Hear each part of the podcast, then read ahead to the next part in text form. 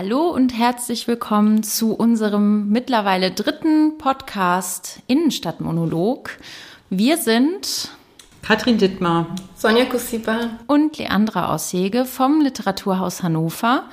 Und wir steigen direkt ein mit euch allen in unser neues Programm. Mai und Juni. Druckfrisch erschienen ist das Heft und online findet ihr jetzt auch alle Infos dazu. Wir geben euch heute ein paar Hintergrundinformationen zu ausgewählten Lesungen aus dem Programm. Aber keine Angst, ihr verpasst hier nichts. Alle Veranstaltungen, die wir im Programm haben, werden hier auch zumindest mal erwähnt, denn das sind sie auf jeden Fall alle wert, das haben sie alle verdient. Mm, wir steigen direkt ein mit einer Lesung im Mai von Abbas Kider. Äh, Abbas Kider war schon mehrfach bei uns zu Gast. Am 10. Mai ähm, wird er mit seinem neuen Roman Der Erinnerungsfälscher bei uns sein.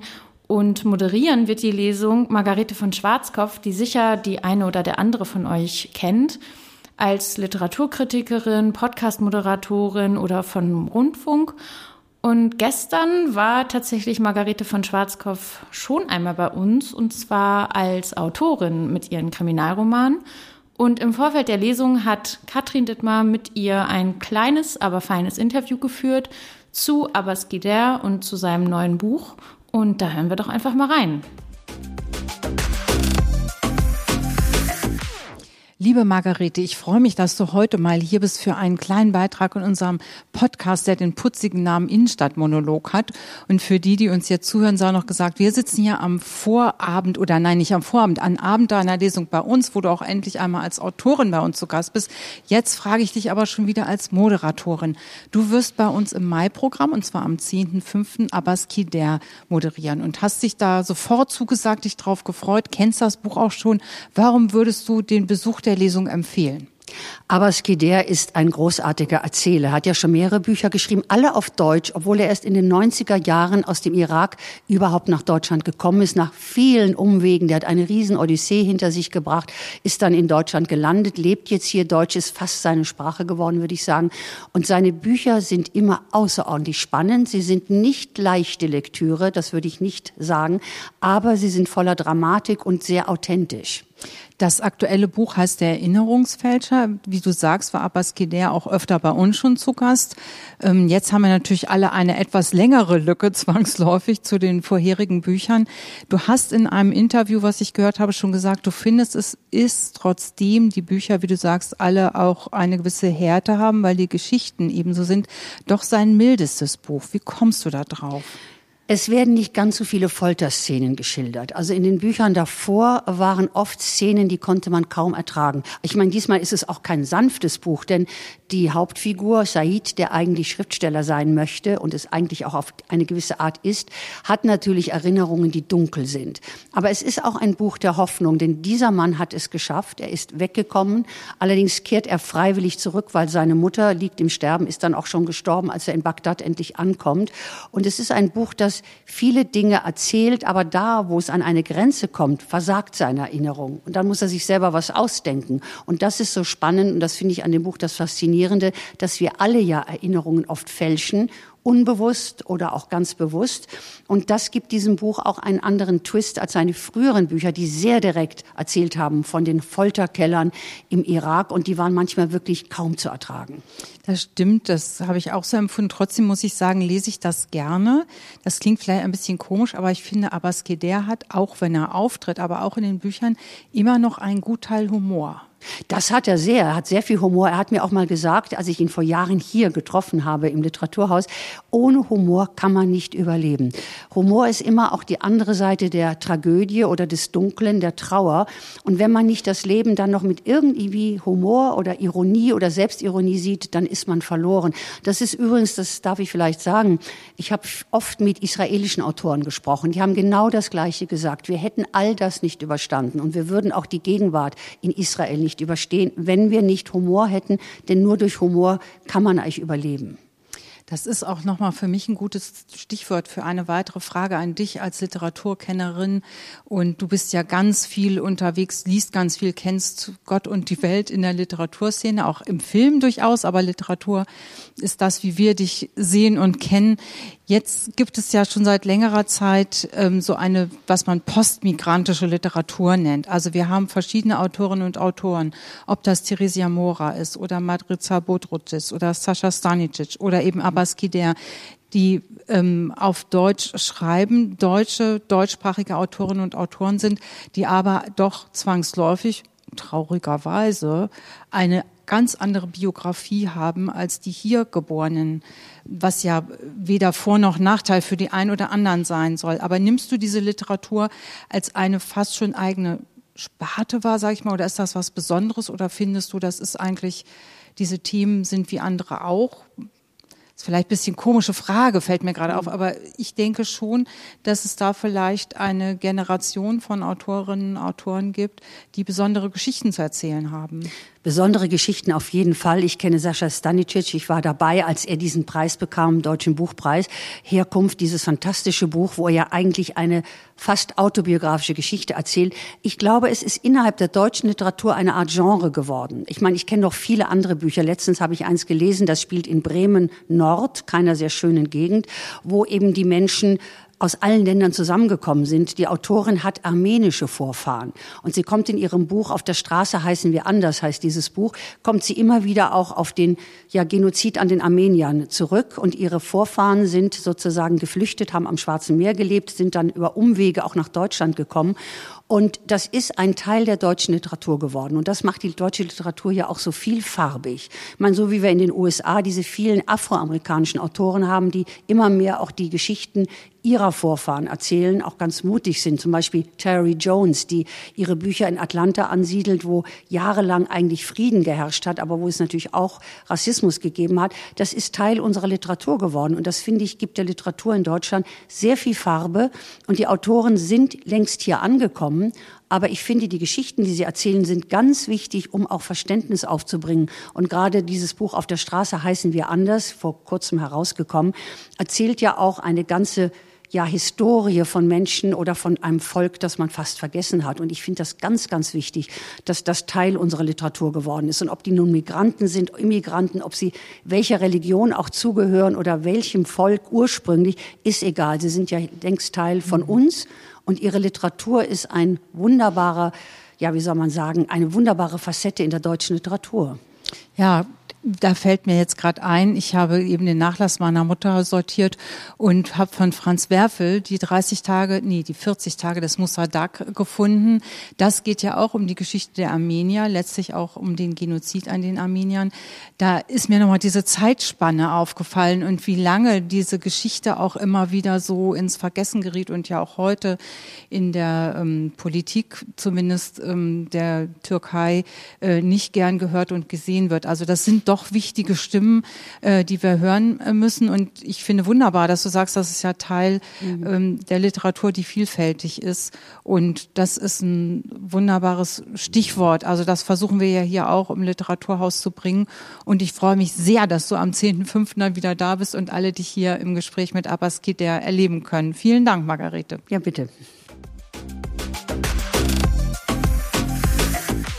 Ja, soweit Margarete von Schwarzkopf zu Abbas Kider, auf den wir uns sehr freuen. Am 10.05. könnt ihr alle auch gerne dabei sein.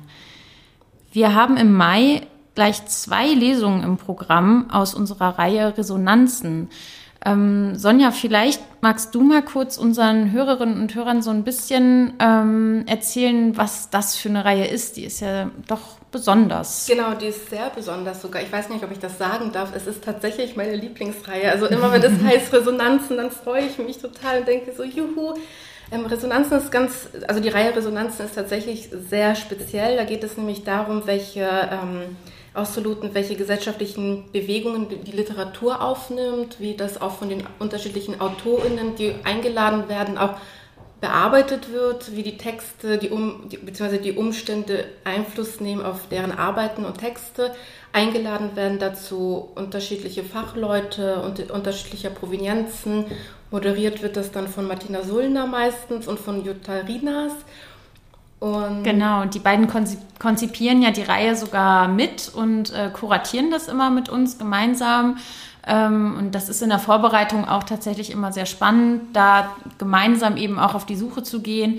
Was sind für Themen gerade ähm, so im, im Gespräch, auch in der Literatur, was, was ist da gerade virulent? Und dann zu schauen, wo finden sich da Anknüpfungspunkte. Und meistens ist es ja auch so, wie so oft bei uns im Programm, dass wir ähm, eine Vielzahl von Themen haben, die wir gerne machen würden und möchten. Leider sind diese Themen, muss man sagen, auch manchmal so, weil es zum Teil harte Themen sind, dass man die leider auch schieben kann, weil die ein gesellschaftliches Phänomen oder Problem bleiben, die uns aber auch wichtig sind, mal zu betrachten. Und nicht umsonst widmet sich ja auch die Literatur diesen Themen. Und wir haben diesmal zwei sehr ungemütliche, aber doch lohnende, nämlich das äh, Thema Pflegearbeit und das Thema häusliche Gewalt. Und dazu haben wir äh, jeweils zwei Gäste.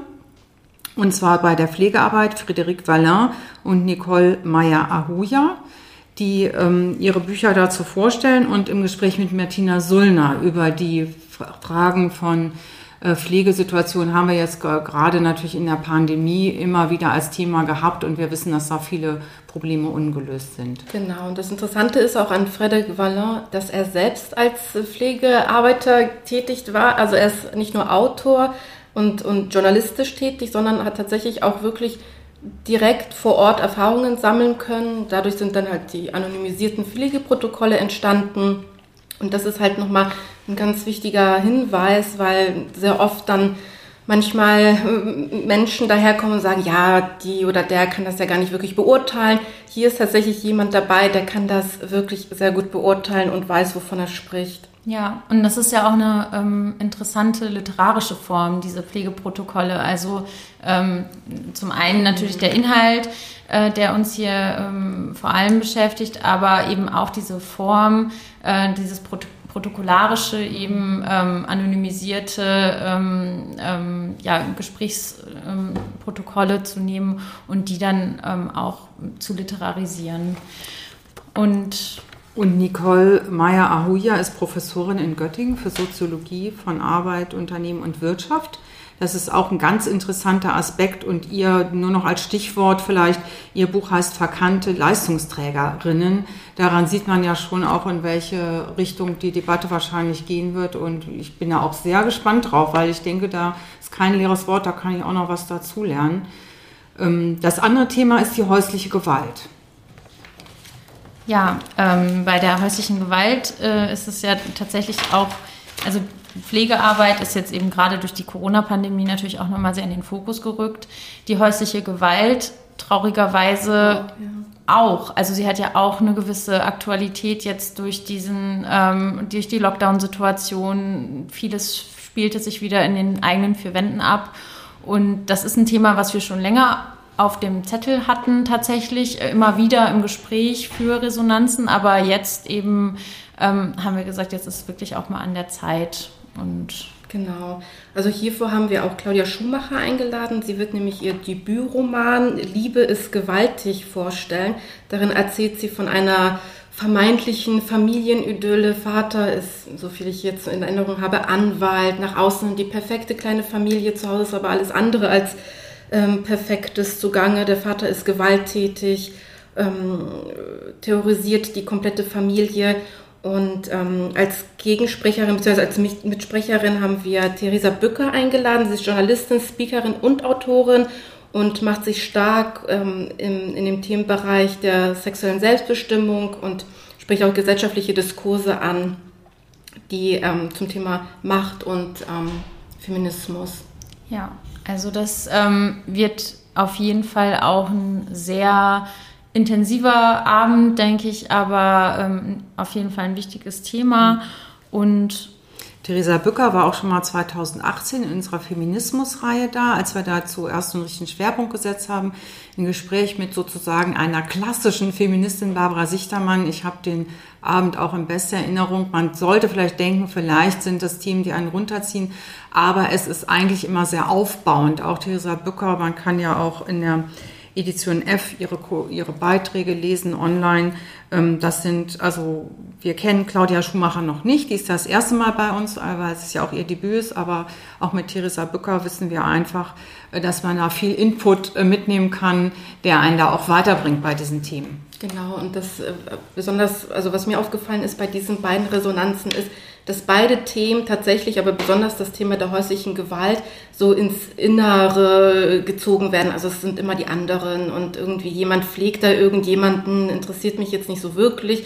Ach, das sind ja eh die Leute im sozialen Randbezirk, die Trinker, keine Ahnung, Arbeitslosen, die da zu Hause so rumwütend. Aber es ist tatsächlich ein gesellschaftliches Problem, ein gesamtgesellschaftliches Problem und ähm, das ist etwas, worauf wir alle halt zu achten haben und auch mehr hinblicken müssen. Es betrifft tatsächlich uns alle. Nicht nur wir haben alle Eltern oder die gepflegt werden oder werden selber in Zukunft irgendwann gepflegt und auch wir haben alle, wenn wir genau hin sind, tatsächlich Menschen in unserem näheren Umfeld eventuell, die häusliche Gewalt erleben und ja, es wird wahrscheinlich unbequem, aber es wird auch sehr ja, wichtig und ehrlich. Ja, also so viel zu unserer Reihe Resonanzen, die ähm, gleich mit zwei Abenden vertreten ist im Programm. Wir haben natürlich auch noch ein paar andere Dinge im Mai anstehen. Ähm, da kann Katrin vielleicht noch mal kurz einen Überblick geben. Sehr gerne. Das eine ist, äh, dass wir eben auch wieder unsere Bücherdebatte haben, Anschnitt. Volker Petri, Jan Ehlert und ich sprechen da über Neuerscheinungen. Unser Gast ist einmal wieder ähm, der sehr humorvolle und aber streitfreudige Thomas Schäfer. Das ist äh, super, dass er wieder zugesagt hat. Wir haben vier ähm, aktuelle Romane ausgesucht, die auch nicht im Programm vorkommen. Darauf achten wir immer so ein bisschen dass äh, wir uns da nicht wiederholen. Und es wird dann auch, weil es schon auf den Sommer zugeht, auch wenn es noch nicht Sommerferienzeit ist, viele Empfehlungen geben. Und natürlich ist für uns auch das Thema äh, russische Künstlerinnen und Künstler, ukrainische Künstlerinnen und Künstler ein besonderes Thema. Ähm, auch weil das natürlich Literaturen sind, die uns interessieren, aber wir wollen natürlich auch da das Tagesgeschehen nicht so ganz aus dem Auge lassen. Es wird aber einen ziemlichen Strauß an Büchern geben, wo für jede und jeden was dabei ist. Und dann freue ich mich besonders, dass wir mit der jetzigen Intendanz, das hat auch ein bisschen wegen der schon oft erwähnten Pandemie geruht, ähm, mit dem Schauspiel Hannover eine Kooperation haben. Wir haben den Autor Peter, äh, Peter Michalzig eingeladen mit seinem neuesten erzählenden Sachbuch Horvath Hoppe Hitler. Da geht es um äh, Kunst und Kunstentwicklung im, wie man schon hört, ähm, Dritten Reich. Gemeint sind natürlich ähm, Ödin von Horvath ähm, und dann Marianne Hoppe, die Schauspielerin damals und Hitler muss man nicht weiter vorstellen leider immer noch. Und ähm, das ist eine Kooperation mit dem Schauspielhaus. Sonja Anders, die Intendantin, wird auch moderieren. Die kommt zu uns rüber, zusammen mit Sabine Orléans, der, die dort im Ensemble ist und die das Buch dann auch noch besonders gut natürlich die Auszüge äh, lesen wird. Also Peter Michalzig, Horvath Hoppe Hitler, Beleuchtet werden die Jahre 1926 bis 1938, das Zeitalter der Masse heißt es im Untertitel. Also auch hochinteressant, auch gerade unter ästhetischen Betrachtungswinkeln mhm. ist diese Zeit beunruhigend interessant und Peter Michalzik ja ein ausgewiesener Kenner. Also toll, dass das läuft am 24.05. Anschnitt, das schon erwähnte, ist Mitte des Monats, 17.05. Und dann haben wir auch in der Natur der Sache zwei Nachholtermine. Genau, da ist ja jetzt im ähm, März äh, zweimal leider ähm, im laufenden Programm eine Lesung ähm, ausgefallen. Äh, die Gründe sind auch hier wieder in der Pandemie zu äh, suchen. Ähm, aber wir freuen uns wirklich sehr, dass wir jetzt im, innerhalb von zwei Monaten äh, jetzt auch direkt beides schon nachholen können. Und zwar einmal den Abend mit Hans Wiskirchen und Christiane Ostermeier zum Briefwechsel von Heinrich und Thomas Mann in der Kooperation mit der Thomas Mann Gesellschaft. Ähm, das können wir am 23.05. nachholen.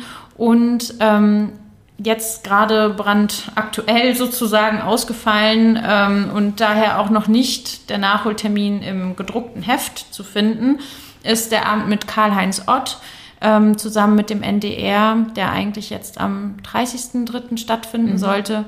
Ähm, und der kann nachgeholt werden am 12.05. Also gleich zwei Nachholtermine im Mai. Ähm, ein volles Programm, aber schön, dass wir alles jetzt auch so zeitnah ja, dass wir ja, überall am Ball bleiben konnten. Sozusagen. Wir nehmen das auch mal als positives Symbol. Wir geben uns Mühe, das alles noch wieder unterzubringen und wir sehen aber auch, dass sich die Betroffenen ganz schnell erholt haben ja. im Infekt und wieder auf Leserase gehen können. Und das ist natürlich im Großen und Ganzen dann doch erfreulich. Genau. Ja, das war es zum Mai. Ähm, dann geht es auch schon in den Juni. Der ist zwar nur halb äh, belegt sozusagen, weil, oder schon ein bisschen mehr als halb, weil dann ja die Sommerpause ansteht. Aber auch im Juni haben wir noch einiges ähm, ähm, Programm. Zum Beispiel ähm, ein Gast, der vor zehn Jahren ähm, eine längere Zeit hier in Hannover verbracht hat. Carlos Aguilera ähm, stammt aus Kuba, lebt äh, inzwischen in Prag. Und äh, Carlos Aguilera hatte 2010 äh, das äh, Hannah Arendt Stipendium inne und hatte hier ähm, dadurch einen Aufenthalt in Hannover und ähm, das ist eigentlich jetzt ein ganz schöner, also für uns ist es natürlich schön, dass er jetzt nach all den Jahren wieder mal zurückkommt hier äh, und bei uns zu Gast ist. Äh, ist eine schöne Gelegenheit für ein Wiedersehen. Und zwar macht nämlich das romanische Seminar der äh, Leibniz-Universität, widmet Carlos Aguilera eine internationale Tagung. Und im Rahmen dieser Tagung ähm, wird Carlos Aguilera hier ähm, einige seiner Texte vorstellen. Und damit wir so ein bisschen genauer mal wissen und äh, auch ihr ein bisschen mehr darüber erfahrt, was es mit diesem Hannah-Arendt-Stipendium eigentlich auf sich hat, ähm, haben wir gedacht, wir sprechen mal mit jemandem, der sich da ganz besonders gut auskennt. Und zwar mit unserem Vorstandsvorsitzenden Klaus Strempel, der das äh, Stipendium in seiner gesamten Zeit, die wir das hier mit ähm, begleiten, auch ähm, betreut und uns da sicherlich einiges dazu sagen kann. Ja, Klaus, hallo, herzlich willkommen. Schön, dass du heute unser Gast bist. Moin, moin, gerne, gerne. ähm, ich habe ja gerade schon ähm, angekündigt, worum es so ein bisschen schwerpunktmäßig in unserem Gespräch gehen soll, und zwar um das Hannah-Arendt-Stipendium. Anlass ist ähm, der Besuch von Carlos Aguilera, der ähm, hierher zurückkehrt für eine Lesung. Ähm, das Hannah-Arendt-Stipendium ist ja ähm, jetzt nichts äh, völlig Neues sozusagen, wenn man schon hört, dass Carlos Aguilera 2010 Stipendiat war. Ähm, vielleicht kannst du unseren Hörerinnen und Hörern mal kurz äh, so ein bisschen sagen, wie lange gibt es denn dieses Stipendium schon und was, was möchte dieses Stipendium erreichen oder wofür wurde es ins Leben gerufen? Ja, das ist eine gute Frage. Das Stipendium geht jetzt ins 20. Jahr. Ach Mensch. Weil wir haben zur Jahrhund Jahrtausendwende kurz vor der Expo 2000 mit vielen Kulturschaffenden aus der Stadt und dem Kulturamt damals äh, eine Initiative ergriffen Richtung Rat, weil das der Stadtrat beschließen möge. Hannover wird Mitglied in dem Netzwerk, was damals das internationale Parlament der Schriftsteller begründet hatte, Cities of Refuge. Mhm. Und äh, dieses äh, Netzwerk hat mehrere Jahre bestanden. Wir waren dann bei der Gründung der Nachfolgeorganisation dabei und das ist dann das bis heute bestehende International Cities of Refuge Network, was in Stavanger von dem Zentralbüro, dem Sekretariat, gemanagt wird und äh, von damals 2000, hm, als wir dazu kamen, 2002 das erste Stipendium vergeben, gab es 15 Mitgliedstädte in dem ersten Netzwerk. Äh, unter ICON ist das Netzwerk auf über 70 Mitgliedstädte in der ganzen Welt angestiegen und bisher wurden über 200 Gastautoren konnten in den Städten einen Aufenthalt nehmen und in Ruhe ihre Arbeit machen, neue Netzwerke knüpfen und ähm, sich weiterentwickeln mhm. in Sicherheit. Ja, genau, das ist eigentlich auch so ähm, das Stichwort ähm, in Sicherheit. Also man, man liest, okay, ähm, Stipendium für verfolgte Autorinnen und Autoren.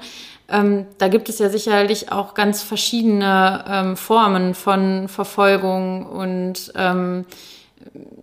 wie muss man sich das vorstellen? Was, ähm, was treibt die Autorinnen und Autoren dazu, ähm, wirklich ins, ins Exil zu gehen dann? Also natürlich jetzt nicht jeden Einzelfall, aber so, es gibt ja sicherlich verschiedene, mm, ja, Obergruppen, sage ich mal, von Verfolgung. Ja, der Hintergrund ist natürlich, dass die Bedrohung der Freiheit des Wortes leider weltweit zunimmt und nicht abnimmt. Dieses, beide Initiativen setzen sich für die Freiheit des Wortes ein und äh, haben zunächst mal den Schwerpunkt gelegt auf Autoren. Es gibt vergleichbare Netzwerke auch für Musiker mhm. und andere Künstler.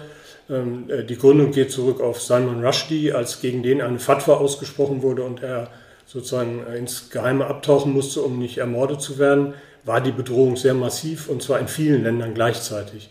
Aber es gibt natürlich auch Bedrohungssituationen für Autoren, die sich einfach kritisch zu ihren Regierungen, die teilweise sehr despotisch, diktatorisch sich entwickeln, ähm, verhalten, die darüber schreiben, die im Grunde Dissidenten sind. Wir haben aktuelle Situationen durch den Krieg Russlands gegen die Ukraine vor Augen, dass sowohl in dem Land, was diesen Krieg betreibt, als auch in dem betroffenen Land, was angegriffen wurde, natürlich auch Künstler leben und kritisch zu den Regierungshandlungen sind. In beiden Ländern in Lebensgefahr schweben. Die einen, weil sie ihre Regierung nicht kritisieren dürfen oder 15 Jahre in, im Gulag verschwinden und die anderen, weil, sie, äh, weil es ihnen droht, dass sie ermordet werden, dass die Kunstschätze und alles, was sie umgibt, was sie kreiert haben, vernichtet wird durch diesen Angriffskrieg.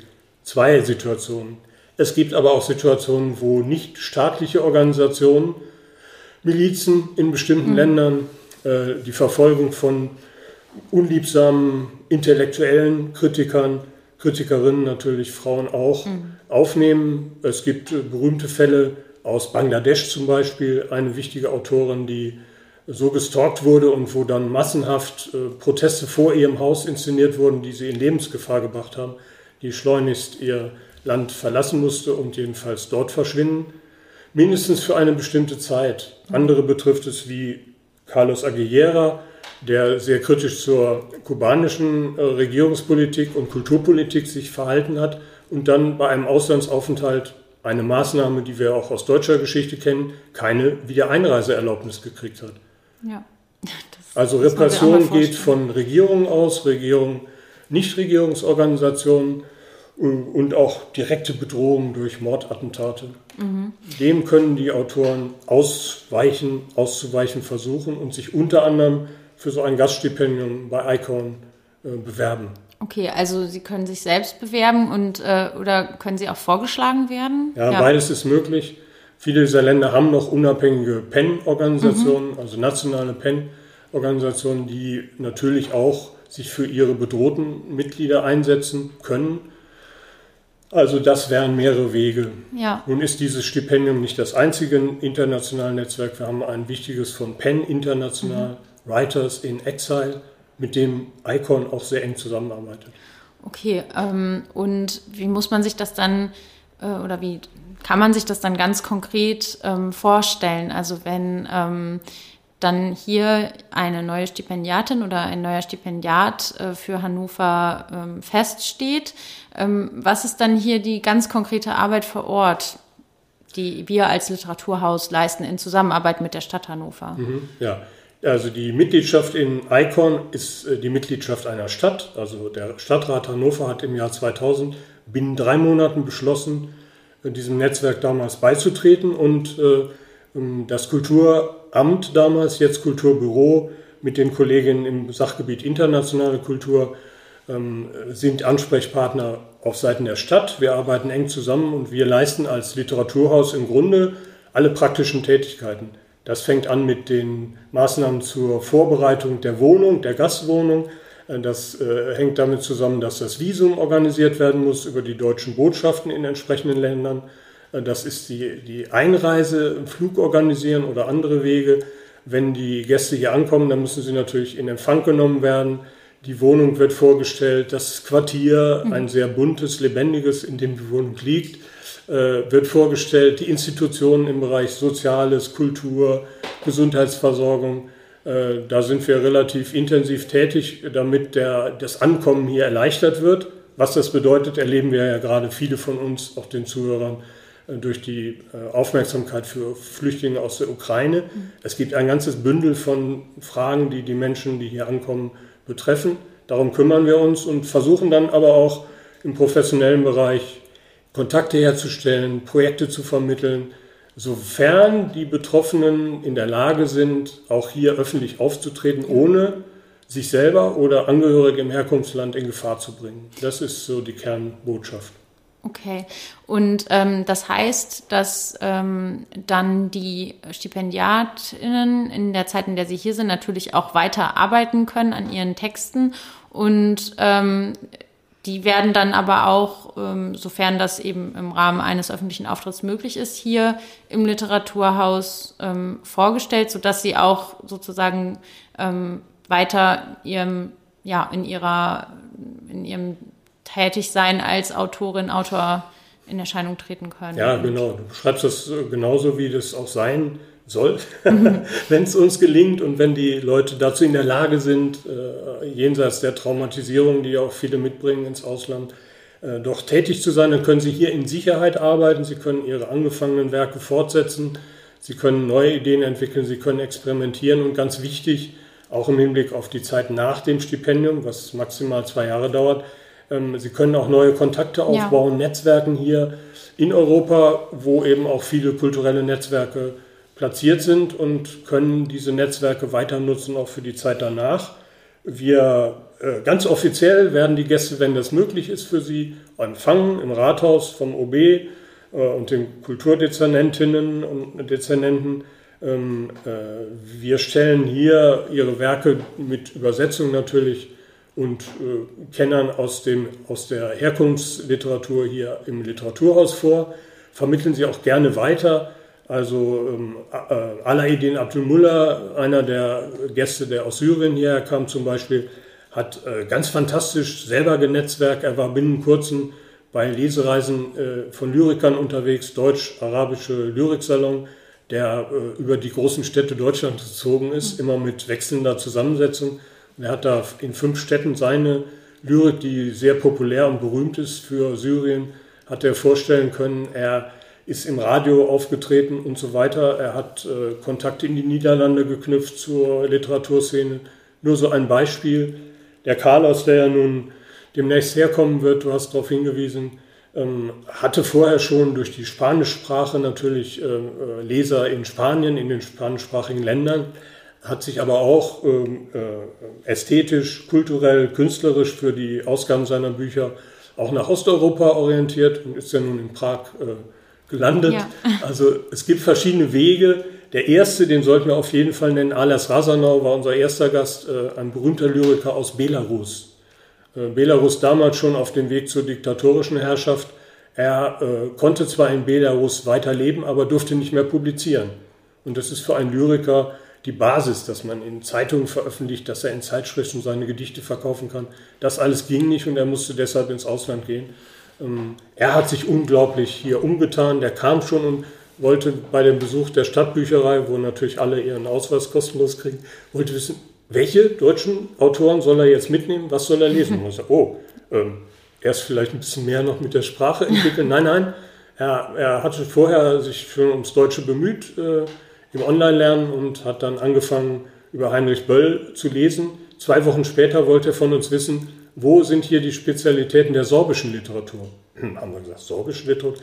Es gibt rund um Bautzen äh, und die Lausitz äh, sorbische Sprachgebiet. Die Sorben sind ja na nationale Minderheit in der Bundesrepublik. Und äh, da ist er hingereist und hat zwei Wochen sorbische Lyrik studiert, die unglaublich berühmt ist innerhalb der sorbischen Sprache. Also was die Leute dann an Kontakten entwickeln, hängt sehr an ihnen. Wir vermitteln, was wir können. Ja. Ja, und ähm, das ist vielleicht jetzt auch nochmal der ganz, ganz schöne Schwenk eigentlich zu Carlos Aguilera, der ja ähm, dann am 9.6. bei uns auch ähm, verschiedene seiner Texte, essayistische Texte, lyrische Texte, ähm, erzählende Literatur vorstellen wird, eben im Rahmen dieser Tagung des ähm, romanischen Seminars, wo wir auch sehr glücklich sind über diese Zusammenarbeit. Ähm, die Tagung ähm, ist nicht öffentlich, findet hier auch im Haus statt.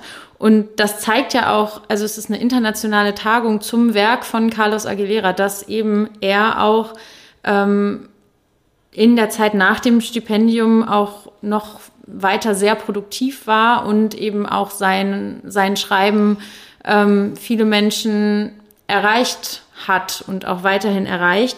Und was er alles noch so produziert hat, können wir dann eben ähm, erleben und hören, wenn er hier im Juni ähm, auftritt. Und wie gesagt, da schließt sich irgendwie auch so ganz schön der Kreis. Ähm, und man sieht eben, es geht weiter. Es ist nicht nur ähm, mit dem Aufenthalt hier dann beendet, sage ich mal, sondern es ist, es, man, man gibt einen Input und der wird dann auch von jedem und jeder individuell weiter ähm, verarbeitet. Ganz sicher, Carlos ist ein unglaublich aktiver und kreativer Autor. So wie wir ihn kennengelernt haben, er spricht nebenbei gesagt fließend und exzellent Deutsch. Er hat auch in deutscher Sprache veröffentlicht. Er hat natürlich im Vergleich zu jemandem, der aus Tadschikistan, Bangladesch oder anderen kleineren Ländern kommt, den großen Vorteil, dass seine Sprache, seine Muttersprache, das kubanische Spanisch, aber Spanisch international, äh, viel gesprochen, gelesen wird und äh, von daher er leichteren Zugang hat, ähm, auch zu den entsprechenden Portalen und Veröffentlichungsmöglichkeiten. Ja. Wir freuen uns sehr, dass wir ihn hier wieder erleben und es ist fantastisch zu sehen, wie er sich weiterentwickelt hat. Ganz toll. Ja. Dann, ähm, ja, Klaus, würde ich sagen, ich bedanke mich erstmal für dieses Gespräch und äh, die vielen Informationen, die wir hier bekommen haben, auch von dir jetzt über das ähm, Hannah-Arendt-Stipendium. Ähm, für alle, die unser Programmheft in gedruckter Form ähm, sich besorgt haben oder es bekommen haben, ähm, vorne im Editorial geht es äh, in dieser Ausgabe tatsächlich auch ähm, noch einmal besonders um das ähm, Hannah-Arendt-Stipendium ähm, da wir natürlich jetzt auch aus gegebenem Anlass und allem, was gerade so um uns rum wieder passiert, Klaus, du hattest es ja auch mit angesprochen, ähm, es auch nochmal wichtig fanden, den, den Blick auch dahin ähm, zu wenden, dass es eben nicht erst mit diesem Krieg, aber jetzt leider wieder verstärkt auch eben solche Fälle von Verfolgung und Ausweisung, Ausgrenzung gibt und ähm, zu zeigen, was, was wir hier in unserem kleinen Rahmen Mögliches ähm, tun. Ja, ganz vielen wichtig, Dank. Ganz wichtig, dass wir sehen, die Kulturgesellschaft, die, die Zivilgesellschaft hat Handlungsmöglichkeiten. Wir sind nicht sogenannte Kämpfer, die irgendwo in den Krieg ziehen, aber wir können viel für Austausch, für Kommunikation, Plattformen schaffen, dass die, die in ihrem Herkunftsland äh, verboten werden dass, oder bedroht werden oder verfolgt, dass die einen Platz finden können und vielleicht das auch noch nur zur kleinen Ergänzung. Viele von den Gästen, die wir haben, sind im Selbstverständnis nicht ins Exil gegangen. Und ich glaube, Carlos Aguilera ist jemand, der sich eher der Diaspora zuordnen würde. Also ein ganz anderer Begriff und ein anderes Verständnis auch vom Schreiben in dieser globalisierten Welt. Hm.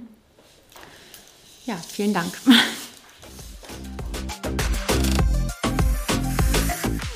Ja, lieber Klaus, auch nochmal von mir vielen Dank, dass du hier zu uns gekommen bist. Du bist ja ganz mit uns verbunden als unser Vereinsvorstandsvorsitzender. Wir haben ja beim ersten Podcast erklärt, dass wir ein freier Träger sind und es ist wirklich toll, dass wir zusammen dieses Stipendium betreuen. Ich habe noch eine kleine Anmerkung dazu. Du hast dankenswerterweise Alice Rasanau erwähnt, den belarussischen Lyriker, der auch ähm, sehr bekannt ist, auch international bekannt. Leider ist Alice Rasanau im letzten Jahr verstorben in Minsk. Ähm, und äh, Ilma Rakusa hat einen ganz tollen Nachruf auf ihn geschrieben, der auch online noch zu finden ist. Einfach googeln, Ales Rasanau, Ilma Rakusa. Sie hat ihn hier auch mal bei einer Lesung begleitet, ist alles schon lange her. Ähm, ich bin froh, auch wenn ihr das ja beide, Leandra und du, Klaus, so dargestellt habt. Es ist natürlich der berühmte Tropfen auf den heißen Stein, aber es ist sicherlich wichtig, es zu tun, besser als es nicht zu tun, so ein Stipendium zu bieten. Und zumindest können wir sagen, dass über diese vielen ausländischen Kontakte alles Rasanau dann weiter veröffentlichen konnte und auch in Minsk dann nicht mehr so behelligt war. Das wollte ich nur noch mal hinterher schicken. Aber jetzt geht es weiter im Juni-Programm. Genau, am 1. Juni haben wir Navid Kamani zu Gast mit dem Musik, mit der musikalischen Begleitung von dem Ensemble Geräuschkulisse. Genau, also äh, Tammo Johannes Assam und Sophie Nickel werden ähm, äh, Navid Kermani ja, begleiten kann man eigentlich gar nicht sagen. Sie wollen in einen musikalisch-literarischen Dialog treten. Also da dürfen wir sehr gespannt sein. Ja, es wird tatsächlich ziemlich experimentell, aber das Ensemble Geräuschkulisse ist auch bekannt dafür. Also die äh, probieren sehr oft neuartige Programmzusammenstellungen aus. Also es passt wirklich wie, ich möchte das nicht sagen, Faust aufs Auge, aber es passt tatsächlich sehr gut. Und was mich, es ist tatsächlich ein besonderes Thema, denn es geht nicht um Gott, es geht um Fragen nach Gott. Der Buchtitel heißt, jeder soll von da, wo er ist, einen Schritt näher kommen. Fragen nach Gott. Und in dem Buch geht es darum, dass Navid Kamani erzählt die Geschichte eines Mannes, der jeden Abend mit seiner kleinen Tochter über die großen Weltthemen spricht und natürlich auch über Religion, über die eigene Religion, dem Islam, Islam, aber nicht nur der, sondern auch anderen. Und das kleine Mädchen wirft viele große Fragen auf, die Navid Kamani stellvertretend als dieser Vater nicht beantworten kann und vor allem auch nicht möchte, denn das Buch hat nicht die Aufgabe oder sieht die Aufgabe nicht darin, über Gott oder Religion zu bekehren oder irgendwelche Antworten zu geben, sondern es ist tatsächlich die Ratlosigkeit, die dort ja einen großen Stellenwert bekommt. Ja, und Navid Kamani ist ja, ähm, war schon häufig bei uns äh, zu Gast inzwischen und ähm, ist immer wieder eine Freude, ihn ähm, hier zu haben, weil er ja auch als ähm, einfach als Vortragender und er hat einfach viel zu sagen und ähm, ja, dieses Mal sogar noch in Kombination mit äh, schöner Musik auf der Bratsche und auf dem Klavier. Genau. Und im Juni haben wir außerdem auch noch äh, ein bisschen Lyrik im Programm und zwar ähm, italienischsprachige Lyrik Federico Italiano. Der Name ist zu schön, um wahr zu sein, aber, aber wahr. ja, aber wahr, genau. Ähm, Federico Italiano war schon einmal bei uns zu Gast 2019 ähm, auch mit Jan Wagner und dieses Mal wird Jan Wagner wieder mit dabei sein. Damals hatten sie gemeinsam eine gesamteuropäische Lyrik-Anthologie herausgegeben, ähm, die sie bei uns dann präsentiert haben. Dieses Mal geht es um die Lyrik von Federico Italiano, der einer der, ja, mittlerweile wird, als, wird er als einer der wichtigsten äh, lyrischen Stimmen seiner Generation in Italien bezeichnet. Ähm, deswegen eine große Bereicherung, dass seine Gedichte nun auch auf Deutsch vorliegen. Jan Wagner hat sie übersetzt gemeinsam mit Raoul Schrott und ähm, wir freuen uns total drauf. Also ich habe da auch eine persönliche Freude, verspüre ich, dass wir italienische Lyrik bei uns im Programm haben. Der Band ist sogar äh, zweisprachig, also für alle, die da ähm, nochmal so ein gesteigertes Interesse vielleicht auch ähm, an der italienischen Sprache haben und an Lyrik sowieso. Hier nochmal ein besonderer Tipp am 7.6. Eben, und das ist kein Wunder, dass dich das so freut, Leandra. da sieht man mal, wir haben auch persönliche Interessen, weil Leandra nämlich ganz ausgezeichnet Italienisch spricht und sich dann immer freut, wenn sie auch dazu Gelegenheit hat. Federico Italiano spricht aber auch sehr gut Deutsch. Also ähm, trotzdem freuen wir uns, dass Jan Wagner ihn verstärkt. Jan Wagner ist ja sehr bekannt und beliebt und wir schätzen ihn auch wirklich über die Maßen. Ein so netter, äh, freundlicher Mensch mit einem irren Wissen, mhm. der auch tolle Übersetzungen macht, vor allem bekannt aus dem Englischen, aber hier mit Roy Schrott, der ja auch ein ungeheuer renommierter Lyriker und Autor ist und ähm, tolle ähm, Bücher in verschiedenen Sparten, auch Übersetzungen herausgibt, auch oft umstrittene. Mhm. Das macht auch Spaß. Also das ist schön, dass wir die Lyrik, die uns ja sehr wichtig ist, in dieser Kombination im Juni noch im Programm haben. Und ich leite mal gleich über, denn ähm, eine Sache, die auch bei uns ähm, Tradition hat, wie Lyrikabende, aber der es geht um eine Tradition, die mhm. sozusagen eine gewisse Gleichförmigkeit mit ähm, Absicht hat, weil wir ja schon seit Jahren den Ulysses durcharbeiten mit Heiko Postma und immer einen feuchtfröhlichen Bloomsday feiern hier. Also äh, immer ist ja nicht ganz richtig, nee, denn genau, er musste nämlich zweimal ausfallen. Ja. Also letztes Jahr konnten wir immerhin etwas zu äh, James äh, Joyce, beziehungsweise, nee, gar nicht wahr, wir haben zu Flann O'Brien, dem Erfinder des ähm, Bloomsdays, ähm, was gemacht mit Heiko und dieses Mal werden wir aber wieder hoffentlich einen richtig zünftigen Bloomsday feiern können mit den üblichen vollkommen illegal ausgeschenkten, sage ich mal, Erfrischungen, irischen Erfrischungen, die da heißen Guinness, Guinness und Guinness. ähm, und da darf ich auch mal wieder vorturnen. Also Heiko, ähm, der ja hier ein Veteran für uns ist, im besten Sinne für alle historische ähm, Literatur, sei es aus dem anglophonen Raum, aber auch speziell niedersächsisch oder klassisch deutsch, der mit uns auch immer unser Weihnachtsmärchen macht.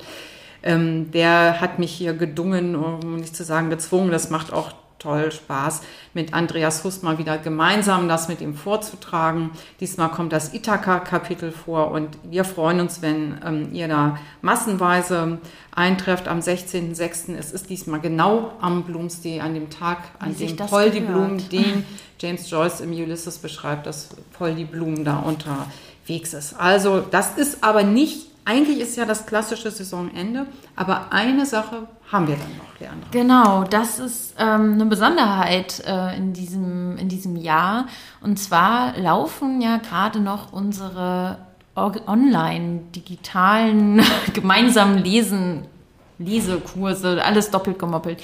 Also ähm, im, im Moment kann man sich äh, einmal in der, nee, alle zwei Wochen laufen sie, genau, ähm, digital zum gemeinsamen Lesen treffen ähm, in festen Gruppen. Und das ist jetzt das erste Mal, dass wir das, ähm, dass wir das auf die Beine gestellt haben. Und äh, Joachim Dix, Lisa Kreisler und Martina Sullner leiten diese ähm, Lesekreise. Und wir haben uns gedacht, damit sich das nicht alles so im virtuellen abspielt und man auch mal so richtig äh, zusammenkommt und äh, sich kennenlernen kann, ähm, veranstalten wir doch einfach mal so ein kleines Get-Together und öffnen das auch noch für alle Menschen, die äh, Lust haben, hier ähm, in hoffentlich sommerlicher ähm, Laune ähm, zusammenzukommen und bei der Gelegenheit auch noch ein bisschen aus Lisa Kreislers aktuellem Roman zu hören, Schreie und Flüstern. Sie wird da ähm, einen kleinen Input uns geben, ein bisschen äh, was aus dem Buch lesen und wir kommen auch ins Gespräch mit den drei Moderatorinnen der Lesekreise, wie es so gelaufen ist. Und wenn ihr also auch eventuell überlegt, hm, vielleicht wäre das ja was für mich, ich habe die Anmeldefrist verpasst oder ich habe mich nicht getraut, ähm, kommt doch einfach mal vorbei und äh, lernt das Konzept vielleicht ein bisschen besser kennen und auch ähm, unsere drei äh, aktuellen Kursleiterinnen. Ihr könnt im Anschluss noch ins Gespräch kommen und den Abend gemeinsam ausklingen lassen. Da freuen wir uns ganz besonders drauf. Und das ist dann dieses Jahr unser Saisonabschluss. Das Stichwort ausklingen lassen ist fast gemahnt mich an ein etwas trauriges Vorhaben hier. Ja. Wir müssen uns nämlich von Sonja verabschieden. Also seid alle schön traurig. Wir können sie dann hier über einen Podcast nicht mehr hören. Sonja, du hast dich entschlossen, dein Leben zu ändern und ja, uns zu verlassen. ich verlasse Hannover. Ich verlasse nicht nur Hannover, sondern ich verlasse Deutschland tatsächlich. Mich zieht es nach Wien und ja, ich war ich bin, glaube ich, obwohl das ist eine gute Frage, ob ich wirklich der einzige Mensch bin, der jemals nach Wien zieht, ohne jemals vorher da gewesen zu sein. Und vor allem, dass ich oute mich jetzt gerade krass. Ne? Ich war tatsächlich noch nie in Wien und ich ziehe einfach directly dorthin. Und ja, ich werde mein Glück dort suchen, mein berufliches, mein und privates habe ich ja dabei. Das kommt, mein, mein privates Glück kommt ja mit.